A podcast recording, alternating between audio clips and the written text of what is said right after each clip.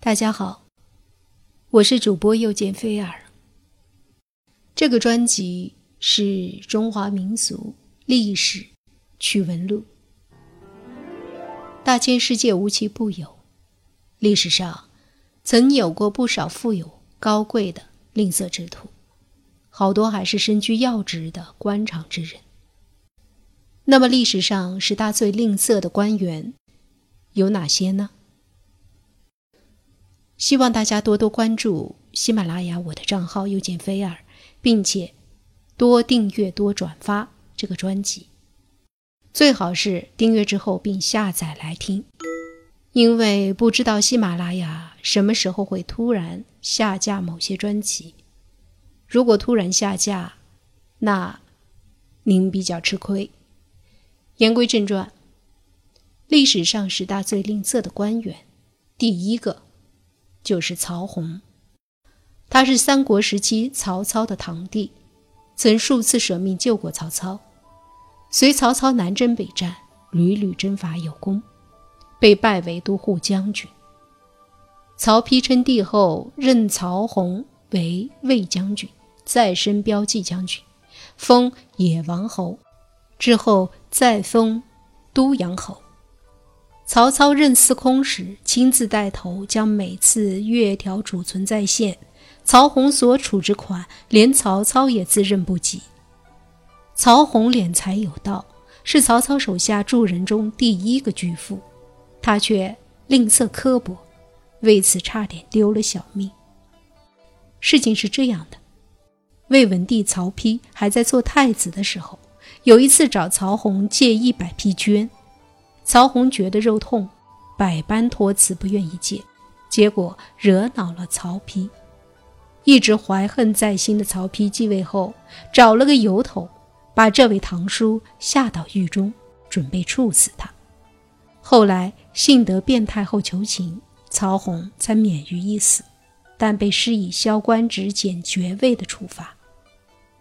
第二个，他是西晋时。叫王戎的人，这个王戎生性吝啬，他的一个侄子结婚。作为伯父的王戎，当然要随个份子，一咬牙送了侄子一件单衣。但是过后，王戎心疼不已，又跑到人家家里给要了回来。就连对自己的亲生女儿，他也没大方到哪里去。王蓉的女儿嫁给了裴家的公子，从老爹这里借了好几万钱。女儿回娘家的时候忘了归还老爹那几万钱，结果惹得自己的亲爹很不悦。女儿赶紧将钱还上。这种情况下，王蓉才高兴了点儿。这个王蓉十分富有，可以说是洛阳的首富，但吝啬成性的他，对日常消费。却没有任何兴趣，一心想让蛋生蛋，钱生钱。家里种出了上好的李子，他就高价出售，但害怕别人用他的李子做种子，再栽培出好李子，就事先把李子里面的核儿给拿掉。王戎最喜欢做的事情就是每天夜里和夫人在蜡烛下算算家里的经济状况。第三个人是东晋年间右将军周札一家五人封侯，身居要职。周氏势力的发展遭到了权倾天下的王敦的猜忌，于是王敦悄悄联合江南的沈氏氏族，共同讨伐周札。等周札得到消息，已是兵临城下。仓促间，准备率领几百名部下出城迎敌。在周札的库房中，存有一批打造精良的兵器，手下都劝他赶紧拿出来装备好。但让人哭笑不得的是，周札竟然舍不得，遂将劣质兵器分发给士兵。见周札在生死存亡的关头依然如此吝啬，士卒也没有为他卖命的决心。结果在敌军的冲击下溃不成军，周札遂被杀。这个因吝啬而送命的周札，其父就是历史上大名鼎鼎，曾斩蛟伏虎的周处，他是周处的第三个儿子。第四个人是梁武帝的第八子，南北朝时期的武陵王萧纪。萧纪曾率军攻打江陵，他融金成饼，一百个金饼一篮，装了一百多篮。高高挂起，而银子则是金子的五六倍之多，还有各种绫罗绸缎，不计其数，以此激励将士英勇杀敌。但这位吝啬鬼，只不过是让大家饱饱眼福而已。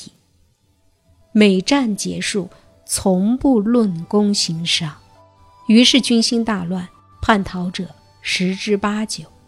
在很短的时间内，两岸十四城。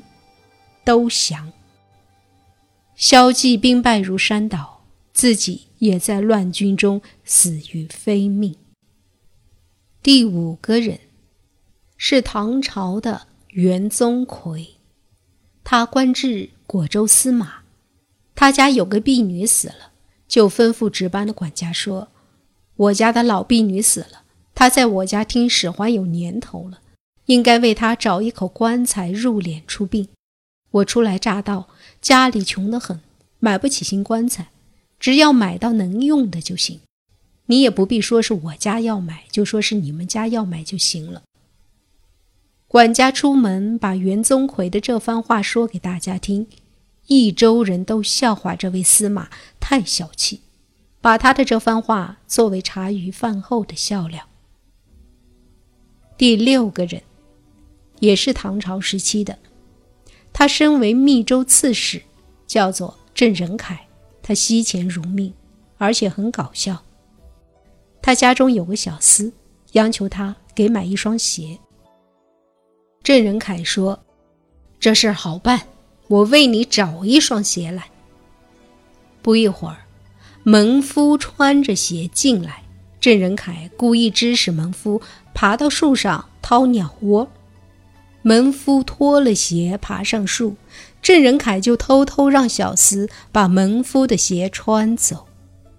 等到门夫下树，遍寻鞋子没有着落，只得打着赤脚走了。郑仁凯竟然为此非常得意。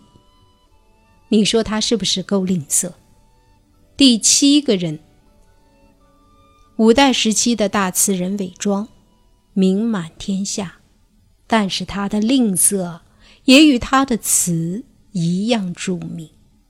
韦庄每次做饭下多少米都有固定的量，做饭烧的柴也要事先称好。若是吃烤肉，哪怕是少了一片，他都会知道。韦庄有个儿子，八岁时夭折了，入葬时妻子为孩子穿上生前的衣服。却被韦庄剥了下来，只是用孩子原来睡的旧草席包裹着送去埋了，而且掩埋之后，韦庄还把草席带了回来。第八个人，五代的后汉时期，吏部侍郎张允也以吝啬出名，就算是自己的妻子，张允也不会多给他一文钱。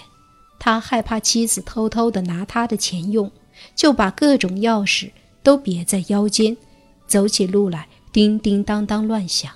乍一听像是个身上挂了很多耳环首饰的女人。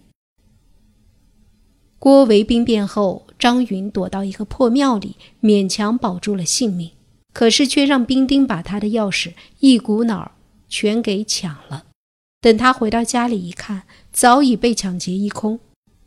张允心如刀绞，哇的一声，鲜血狂喷，不到半日，竟一命归阴。第九个吝啬的官员是宋朝的李岳，他是蔡州上蔡县令。李月很是小气，处事多让人不好理解。他们家一年到头很少吃肉，每到腊月初八祭祀祖先的时候。就派采购人员到肉行里借一斤熟肉回来，放在棚中，再用几个碟子盛钱数文，这样祭祀祖先，并祷告说：“酒是我用做官的钱买来的，清纯可爱；肉是我从肉行里借来的，新鲜可吃。因为事忙，没来得及买果子，就用钱当果子吧。”等祭祀完毕，李月就拿着肉招呼采购人员说：“快还到肉行里去。”人们都笑话他太吝啬了。最后一位吝啬的官员是清代的康熙年间江宁巡抚汤彬，被尊为理学名臣，是当时程朱学派思想的代表人物。汤彬一生生活清苦。其为人之吝啬十分出名。这位老先生有一天心血来潮，查看家中的账本，发现开销中多了一只鸡蛋，顿时大怒：“我来到苏州还从来没有吃过鸡蛋，到底是谁买了？”下人答说是公子，他便把儿子招来，罚跪在庭下，数落道：“你以为苏州的鸡蛋与河南是一样的价钱？你想吃鸡蛋？”就回河南老家去。这十位历史上以吝啬出名的官员，是不是令你大开眼界呢？